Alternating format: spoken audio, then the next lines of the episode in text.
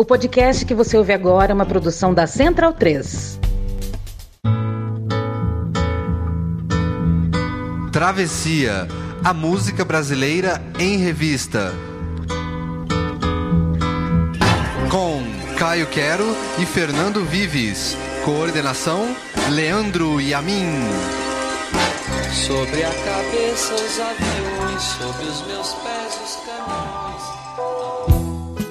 Dizem que a chamada MPB dos anos 60 surgiu a partir do que ele fez nos históricos festivais da canção. Galã e elegante, amante estudioso de música clássica, compositor de teatro e parceiro dos principais expoentes de sua geração. Edu Lobo une o popular ao erudito e sem ele a MPB seria consideravelmente mais pobre. É sobre os 80 anos de vida, completos em 29 de agosto, e 60 de carreira de Eduardo de Góes Lobo, o Travessia de hoje hoje aqui na Central 3.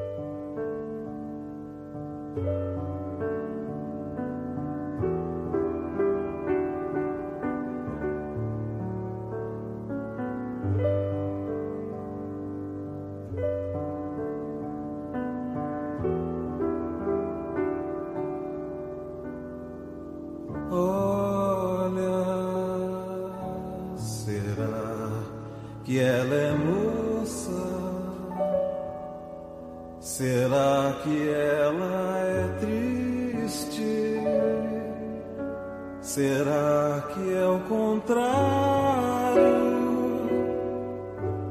Será que é pintura? O rosto da atriz, se ela dança no sétimo céu, se ela acredita.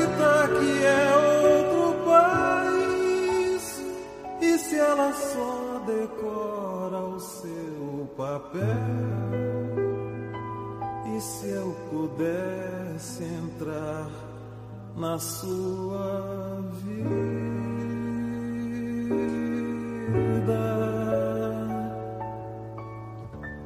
Oh,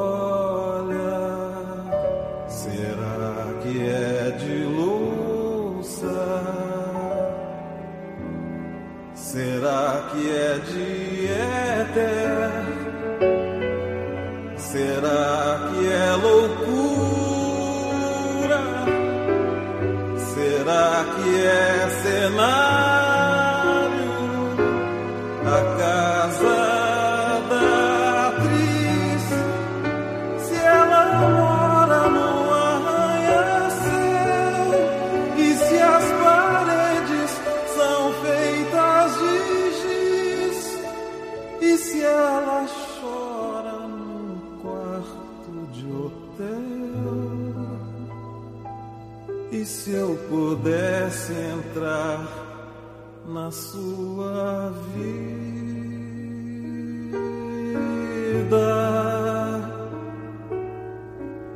sim, me leva para sempre, Beatriz, me ensina a não andar com os pés no chão.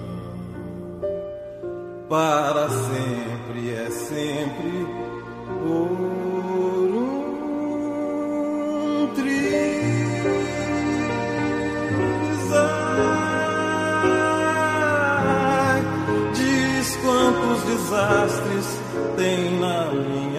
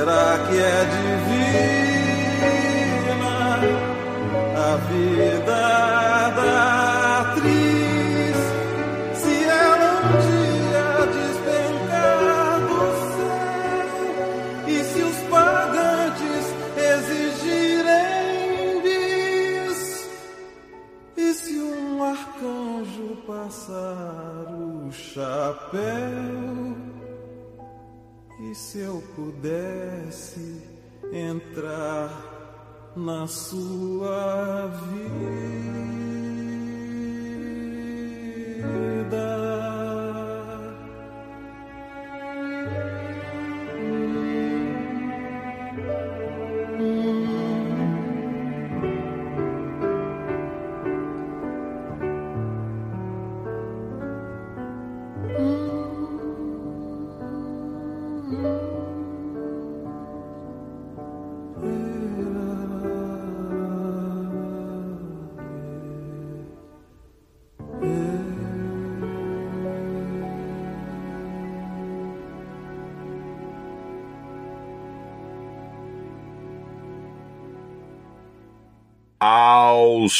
Som de Beatriz. Eu apelei, né? Som de Beatriz na voz de Deus, Milton Nascimento, um dos maiores monumentos da música brasileira, a composição de Edu Lobo e Chico Buarque. A gente ouviu, começou esse programa com uma das músicas mais bonitas que eu conheço e provavelmente que você também conhece, né? Essa talvez seja a música mais famosa do Edu Lobo dos anos 70 para cá. Só que o Edu Lobo vai muito além disso. É uma carreira interessantíssima e um sujeito interessantíssimo, além de parecer ser muito gente boa. Primeiro porque o Edu Lobo foi o cara dos festivais da música dos anos 60. O Festival da Record, que começou com Excelsior, e ele foi um dos principais compositores do que viria a ser chancelado como MPB. Então, nos anos 60, ele foi um artista verdadeiramente popular, já que os festivais realmente paravam o país, que acompanhavam todo pela televisão. Daí ele foi para os Estados Unidos estudar no fim dos anos 60, voltou alguns anos depois, já como um exímio músico, que estudou música clássica, que estudou a música americana e colocou o que aprendeu em prática. Fez diversas trilhas de teatro e esse Travessia, embora comece com três músicas sem a voz dele, depois é tudo sobre o Edu e seus parceiros também na voz dele, com exceção de só uma canção que é só dele, sem nenhuma parceria. Bom, Vamos falar de Beatriz? Antes de falar de Beatriz, eu queria mandar um beijo para minha amiga Beatriz Sanz, saudade da minha amiga colega de trabalho. A gente sempre fofocava e agora a gente, porque não trabalhamos mais juntos, não fofocamos. Muita saudade da Beatriz, adoro falar de música com ela. Beijo, Bia. Bom, Beatriz, composição de Edu Lobo e Chico Buarque, parte do álbum da peça O Grande Circo Místico de 1983 que Edu e Chico compuseram para o Teatro Guaíra de Curitiba. Bom, o Edu fazia a melodia para o Grande Circo Místico e o Chico a letra, toda baseada em poemas de Jorge de Lima. Reza a lenda, segundo o jornalista Humberto Werneck, que a dupla numa noite estava junta compondo quando o Chico entrou em estado de transe e foi embora. No dia seguinte, aparece o Chico lá na casa do Edu com essa letra impressionante, né? Algumas curiosidades sobre Beatriz. Primeiro, no poema original do Jorge de Lima não havia nenhuma Beatriz. A personagem chamava Agnes, mas como é quase impossível fazer rimas com Agnes, ela virou Beatriz e acabou sendo adotada na peça como Beatriz. O Chico conta que ele até tentou rimar, né? Agnes, ele tentou fazer isso, mas não saía rima, não saía, e Beatriz aí ele construiu essa obra-prima, né? Na versão com Milton, a nota mais alta que o Milton canta é quando ele diz a palavra céu, e a mais baixa, quando ele canta, é a palavra chão. E o Edu e Chico só se tocaram isso tempos depois. Contamos essa história num travessia antigo de número 26 sobre grandes duplas que apresentamos a versão do Milton cantando com o próprio Edu. Edu Lobo é filho do jornalista, radialista e compositor pernambucano Fernando Lobo, um cara famoso na crônica do Rio de Janeiro dos anos 40 e de 50. E apesar de tocar violão muito bem, o adolescente acabou indo estudar direito ali naquele início de anos 60. Só que aí houve uma reviravolta em sua vida, mas eu vou contar só após a próxima música chamada Só Me Fez Bem na voz de uma jovem Maria Bethânia.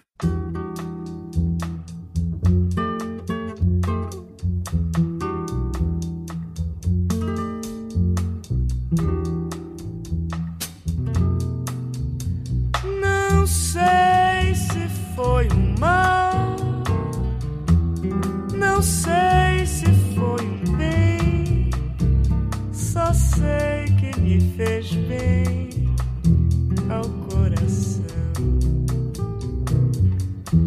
Sofri você também, chorei, mas não faz mal.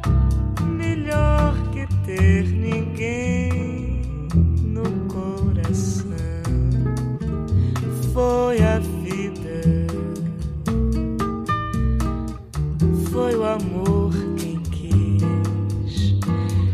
melhor viver do que ser feliz.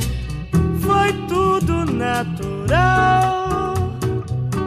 Ninguém foi de ninguém, mas me fez tanto bem ao coração. Foi a vida, foi o amor melhor viver do que ser feliz.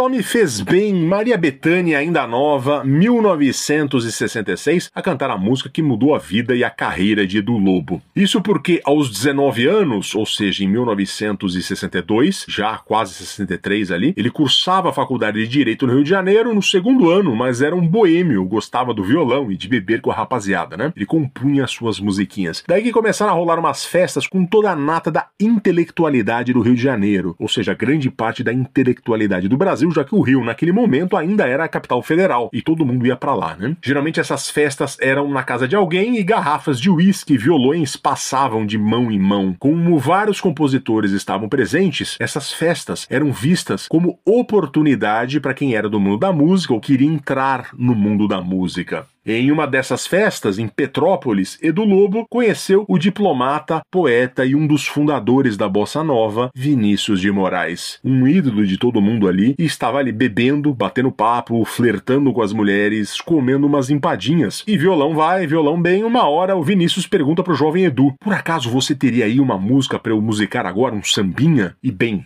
o Edu tinha. E o Vinícius meteu a letra ali mesmo. Nascia, portanto, a canção Só Me Fez Bem que ouvimos na voz da Betânia. E nascia ali também a carreira musical de Edu Lobo. Agora imagine você, um moleque de 19 anos, dado a fazer umas músicas no violão, de repente não só conhece o Vinícius de Moraes, como vira parceiro dele. O Edu Lobo adora contar que ele foi dormir estudante de direito e acordou parceiro de Vinícius de Moraes. Era o empurrão inicial para ele sentir que esse lance de fazer música dava pé. E deu pé, deu muito pé mesmo. A gente vai ouvir agora Arrastão na voz de Elis Regina.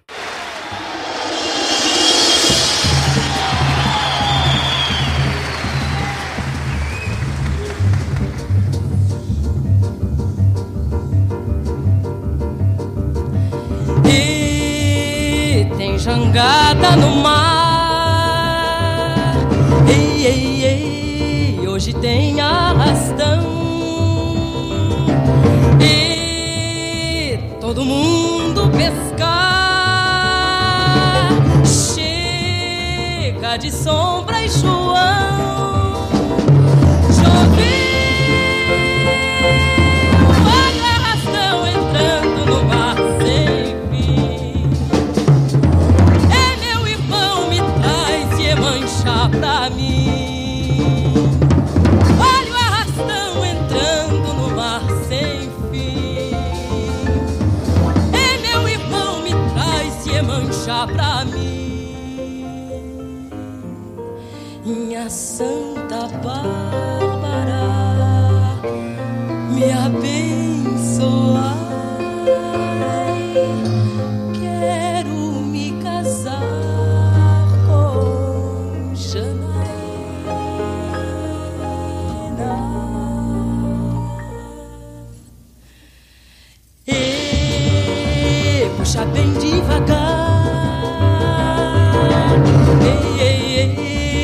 Ei, já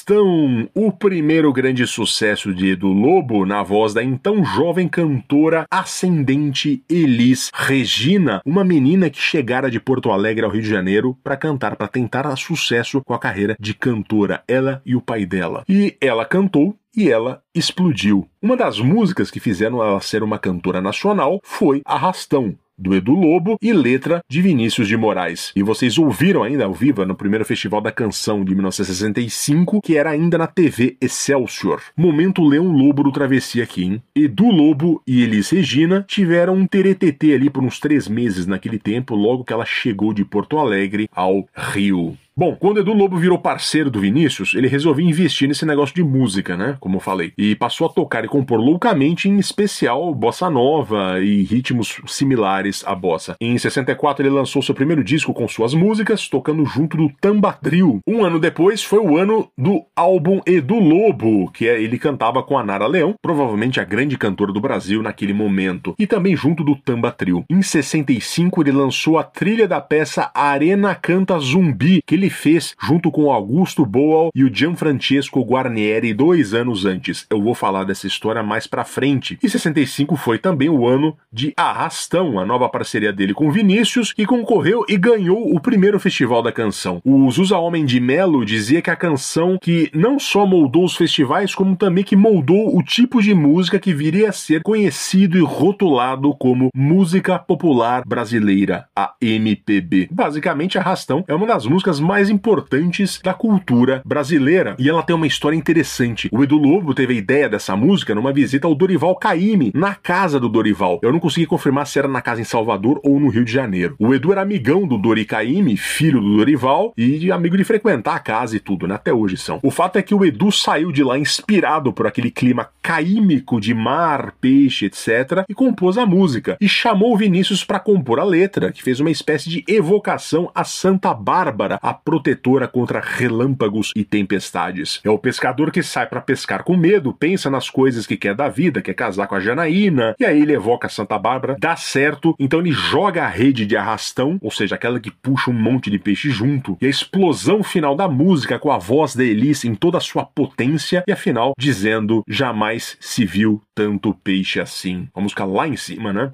Quando Elis cantava no palco durante o festival, ela fazia com as mãos como se puxasse uma rede de pesca. Também foi uma marca registrada de Elis, no ápice da música, ela girar os braços efusivamente, como que para chamar o público a se levantar. Esse movimento de braços foi uma sugestão do coreógrafo norte-americano radicado no Brasil, Lenny Dale. O problema é que esse gesto rendeu a Elis o apelido de Hélice Regina ou Helicóptero.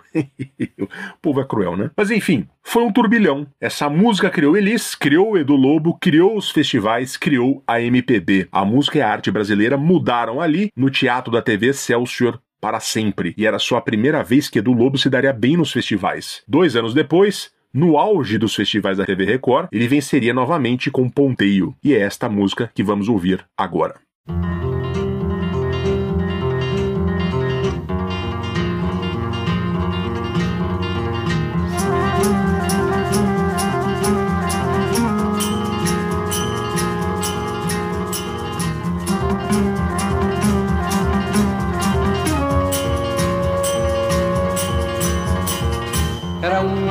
Dois, era cem. Era o mundo chegando e ninguém que soubesse que eu sou violeiro, que me desse o amor ou dinheiro. Era um, era dois, era cem. Vieram pra me perguntar: Ou você de onde vai, de onde vem? Diga logo o que tem pra contar. Parado no meio do mundo, senti chegar meu momento. Olhei pro mundo e nem via, nem sombra, nem sol, nem vento.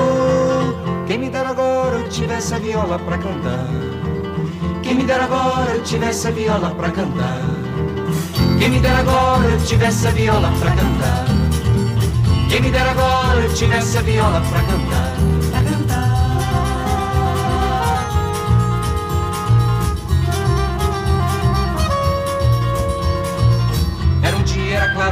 Meio. Era um canto calado sem contento. Violência, viola, violeiro. Era morte redonda no mundo inteiro. Era um dia, era claro, quase meio. Tinha um que jurou me quebrar, mas não lembro de dor nem receio. Só sabia das ondas do mar. Jogar a viola no mundo, mas fui lá no fundo buscar.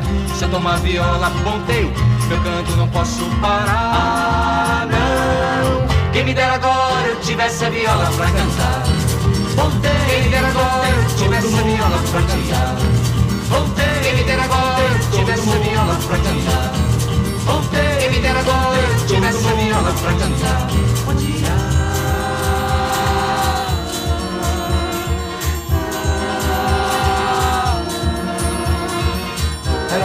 Dois, era cem. Era um dia, claro, quase meio. Encerrar meu cantar já convém, prometendo um novo ponteio. Certo dia que sei por inteiro. Eu espero não vai demorar. Esse dia estou certo que vem. Digo logo que vim pra buscar. Correndo no meio do mundo, não deixa a viola de lado. Vou ver o tempo mudado e um novo lugar pra cantar. Quem me dera agora eu tivesse a viola pra cantar. pra cantar. Ele vem nas tivesse a viola pra cantar. Ele vem nas tivesse a viola pra cantar. Ai, ai, ai, ai, ai.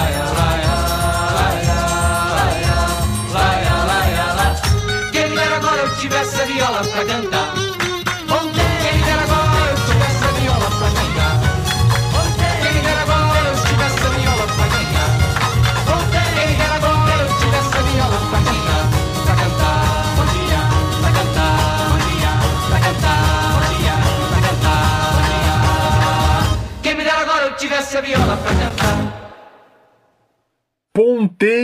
Que ganhou o que muitos apontam como o grande festival da MPB, que é o terceiro de 1967. O Edu canta aqui com participação da Marília Medalha, que competiu junto com ele no festival. O Edu Lobo, a essa altura, estava virando o Real Madrid dos festivais de música no Brasil, né? Se o Zusa Homem de Melo disse que a música de festival foi criada a partir de arrastão, então fazia todo sentido que Edu fosse bem novamente, porque ele entendeu o que era o festival, o que o público, que o júri queriam. E Ponteio teve concorrentes como Alegria Alegria, do Caetano Veloso, A Estrado e Violeiro, de Sidney Miller e Nara Leão, Roberto Carlos com Maria Carnaval e Cinzas e Chico Buarque MPB4 com Roda Viva.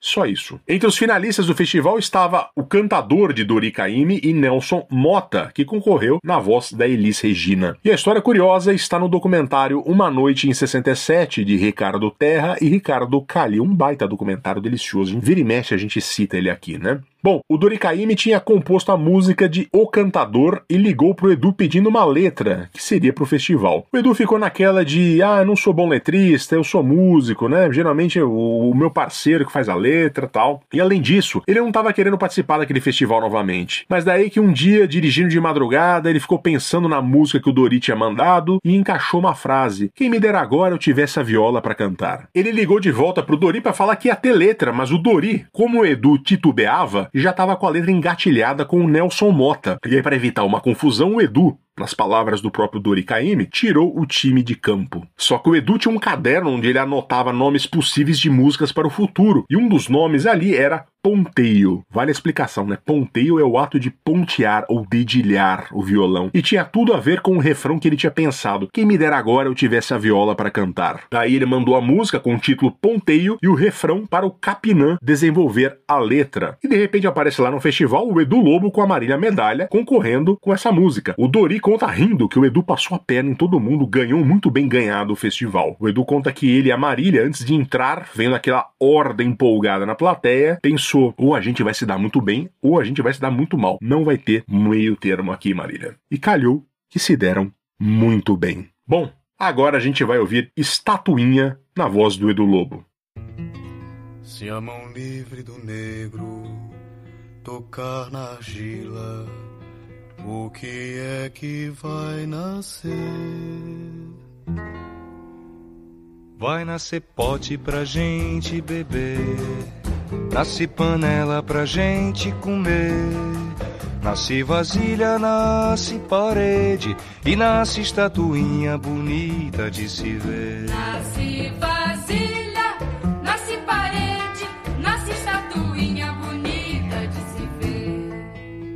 bonita de se ver. Se a mão livre do negro tocar na onça, o que é que vai nascer?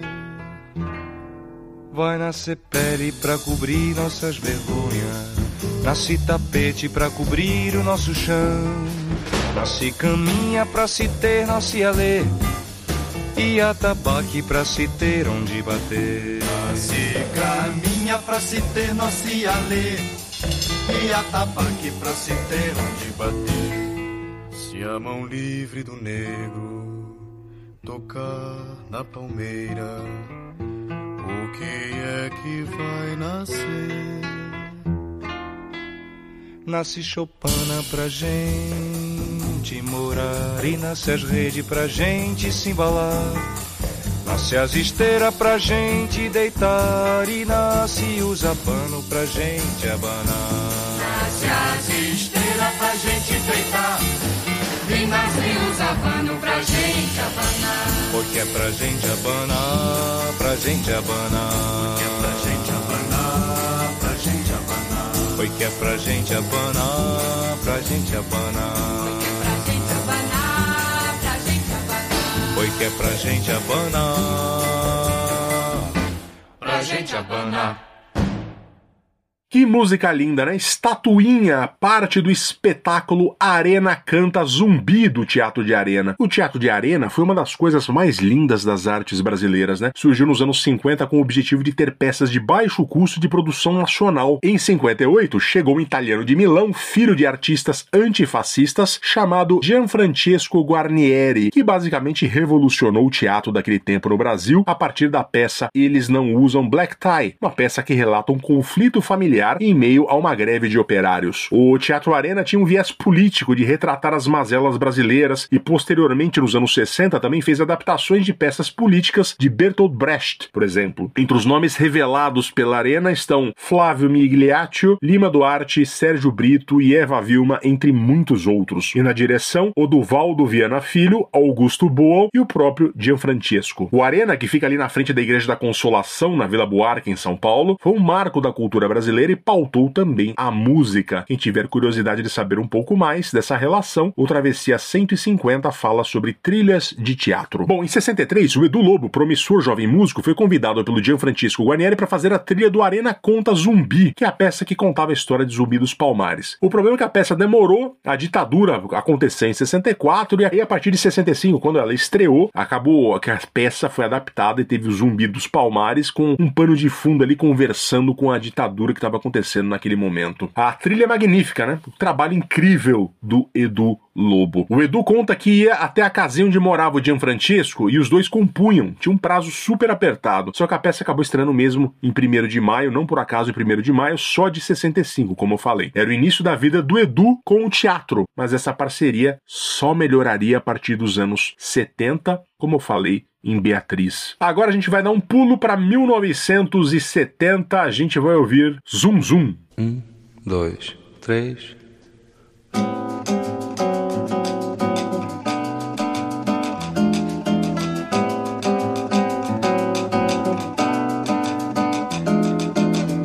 Oh, zum, zum, zum, zum, zum, zum, zum, tá faltando um.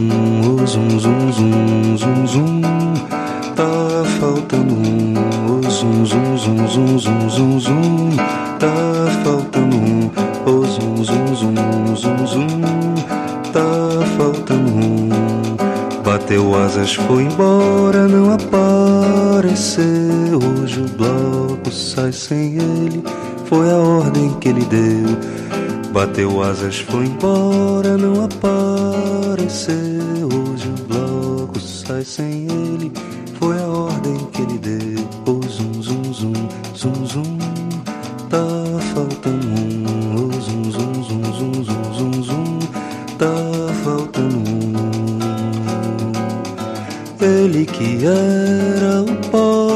Porte-estandarte e que fazia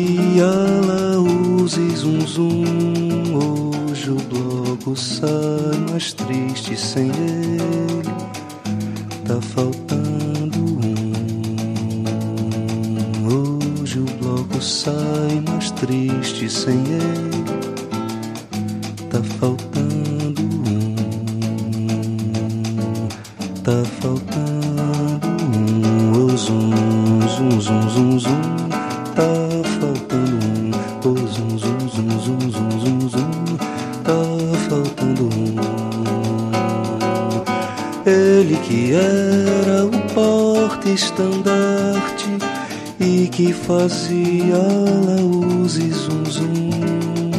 Hoje o bloco sai mais triste sem ele.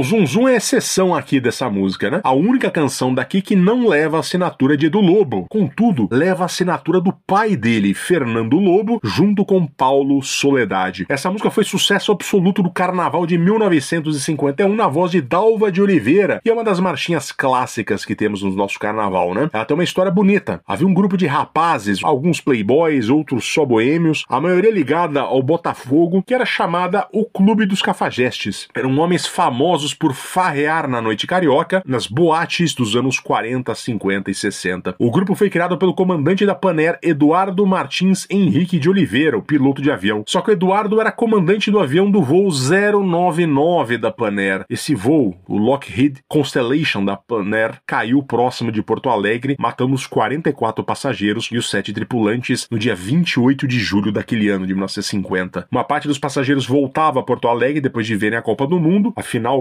ocorrera dias antes no Maracanã, né? O Maracanazo, a tragédia, a derrota do Brasil para o Uruguai. E o Eduardo era o comandante desse voo que caiu. Com a sua morte, Fernando Lobo e Paulo Soledade, que eram ligados ao Clube dos Cafajestes, compuseram essa marchinha para dizer que estava faltando um. Diz a letra: bateu asas, foi embora, não apareceu. Hoje o bloco sai sem ele, foi a ordem que ele deu. O Edu Lobo gravou essa canção no disco de 1970, o Cantiga de Longe, que ele gravou em Los Angeles junto do Quarteto Novo, que tinha apenas Hermeto Pascoal no piano e na flauta e Ayrton Moreira na percussão e teve produção do Aloísio de Oliveira. Depois do sucesso nos festivais, Edu, que já havia trancado o curso de direito para ser músico, decidiu ir aos Estados Unidos para estudar música para valer. E lá ele ficou entre 69 e 73, quando o bicho da ditadura pegou depois AI-5. Dos Estados Unidos, Edu Lobo compôs esse disco que era um tanto melancólico, em parte por conta da distância do Brasil, em parte porque o Brasil vivia os anos de chumbo dos governos militares. Uma das canções melancólicas era essa versão de Zum Zum, do pai dele, que curiosamente tinha morado nos Estados Unidos logo depois que Edu nasceu. Ele foi jornalista lá. Separado da mãe de Edu, Fernando Lobo passou a infância longe do filho, a ponto de Edu dizer que a influência musical do pai, que era cronista, músico e radialista,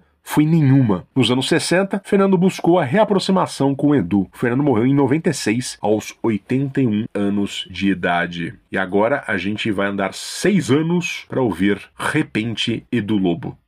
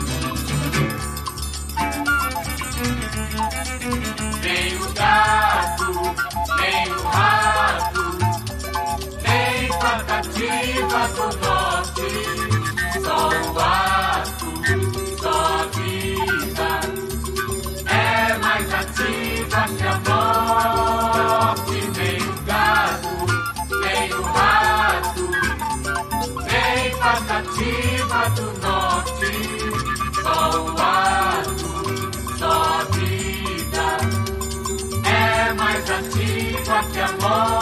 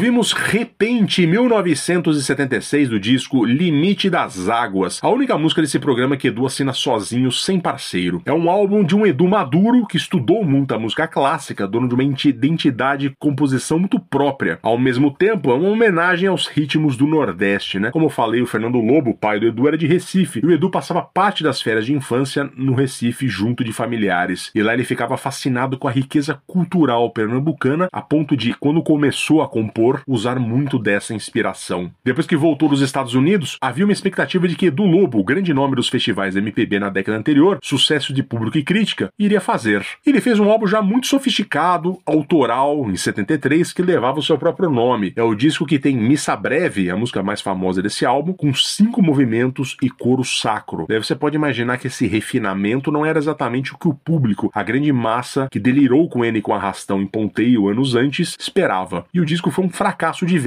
mas surgia ali um novo Edu, o homem em busca da perfeição musical que trazia música clássica, a bossa nova e ritmos nordestinos para sua música. E agora a gente vai ouvir o Trenzinho Caipira. Lá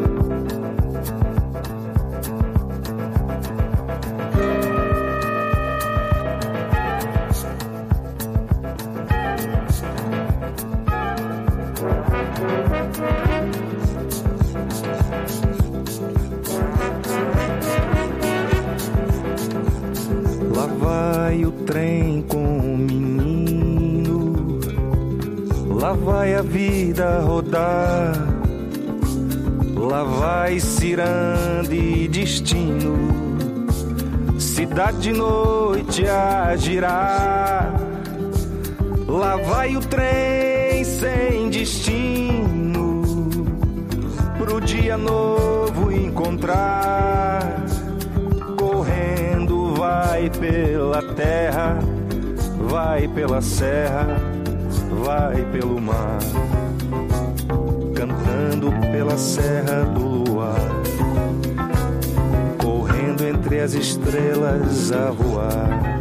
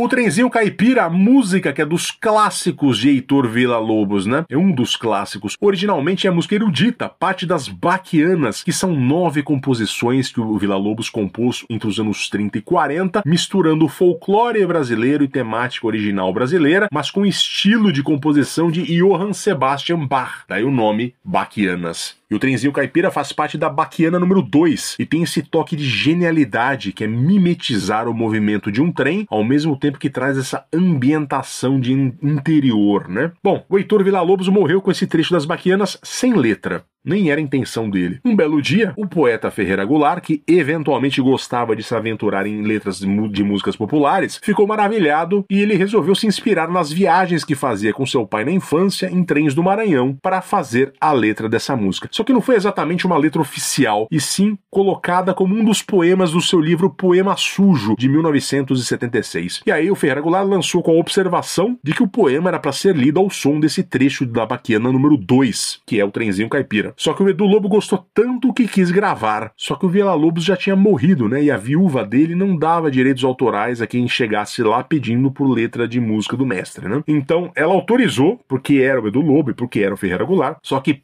para isso, o Ferreira Goulart não tinha direito autoral pela música, só a viúva do Vila Lobos e, claro, o Edu, porque era no disco dele, afinal. E foi assim que as gerações mais recentes conheceram o trenzinho caipira através do Edu Lobo, sobretudo, e não da versão original. Eu lembro que essa letra estava num livro de escola do meu ginásio, ao mesmo tempo que em casa havia um LP do pianista Pedrinho Matar que tinha essa música. Foi quando eu consegui associar uma coisa na outra. Agora, uma parceria que é das mais adoráveis e uma das que o Edu mais gosta, que é com Tom Jubim, Vento Bravo.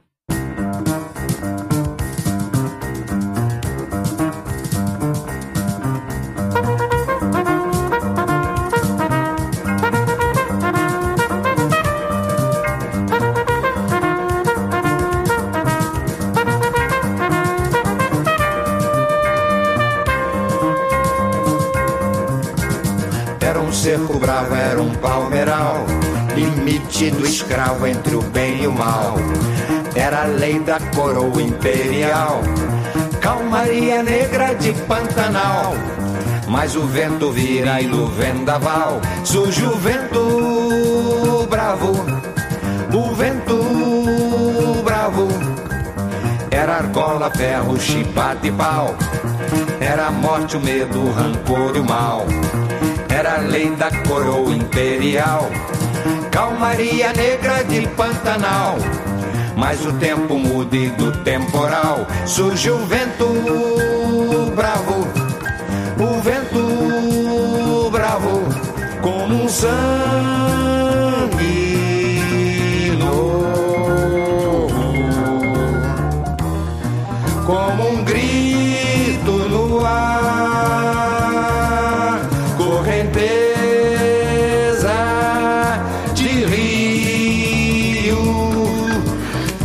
não vai se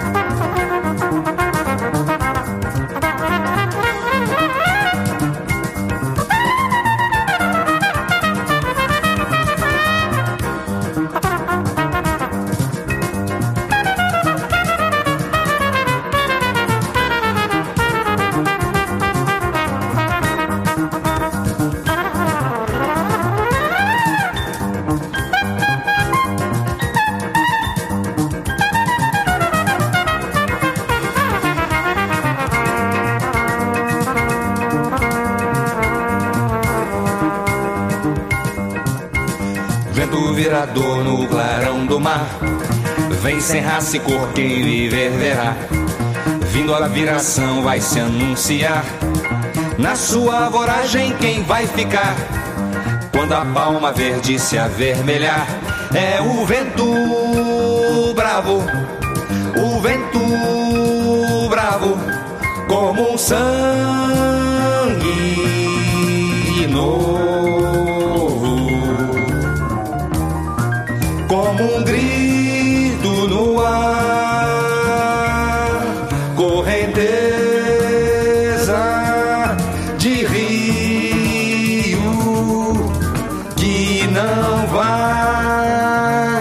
se acalmar, se acalmar, que não vai se acalmar, que não vai se acalmar,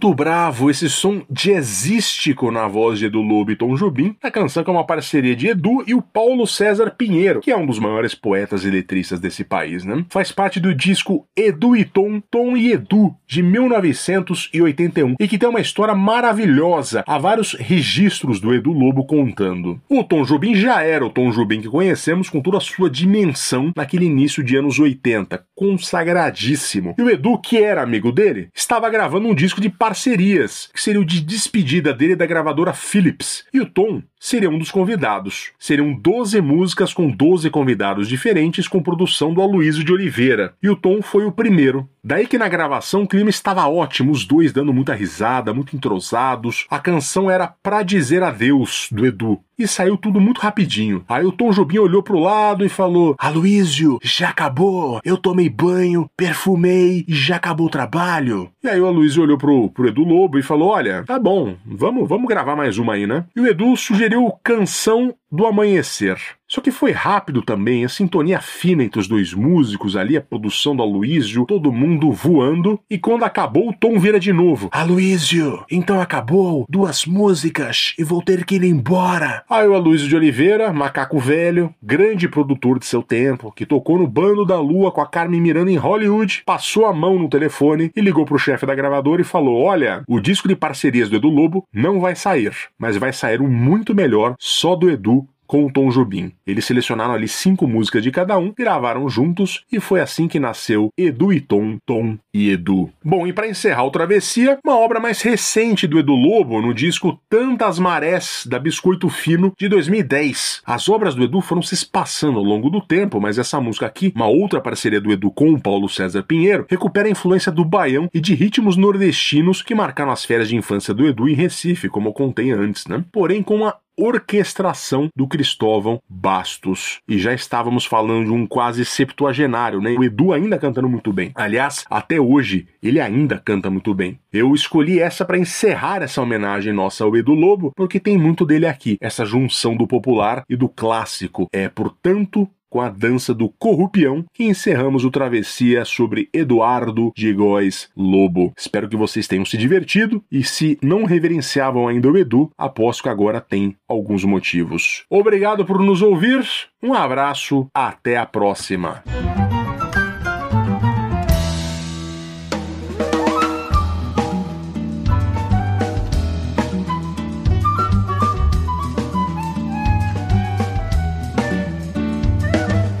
Levanta o pé, vem, pula do chão, até pegar a divisão. Como é? Hein, é a pisada do baião. Parece até, viu, coisa do cão. Rapaz só tem pé de pilão, mulher, hum, é rabo de camaleão. Que quebradeira no quadril que rodopio. Chique, chique a dança do sertão, pio de pássaro no pífaro. Parece o currupio, pio, pio, no passo do currupião. Levanta o pé, vem, pula do chão, até pegar a divisão. Como é? Em, é a pisada do baião. Parece até, viu, coisa do cão. Rapaz só tem pé de pilão, mulher, hum, é rabo de camaleão. E quebradeira no quadro que rodopio. Chique, chique a dança do sertão, pio de pássaro no pífaro. Parece o currupio, pio, pio, no passo do currupião.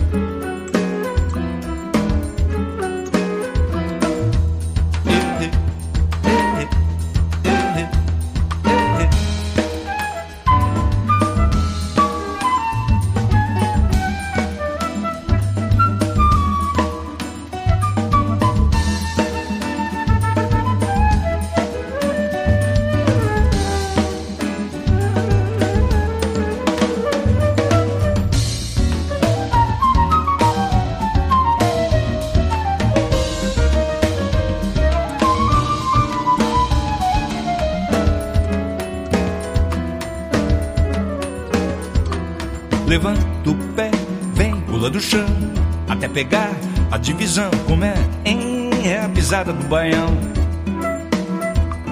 Parece até, viu, coisa do cão. Rapaz só tem pé de pilão, mulher, hum, é rabo de camaleão. Que quebradeira no quadril que rodopio. Chique, chique a dança do sertão, pio de pássaro no pífaro. Parece o currupio, pio, pio, no passo do currupião. Até parece o currupio, viu? No passo do currupião. Até parece o currupio, viu? No passo do currupião.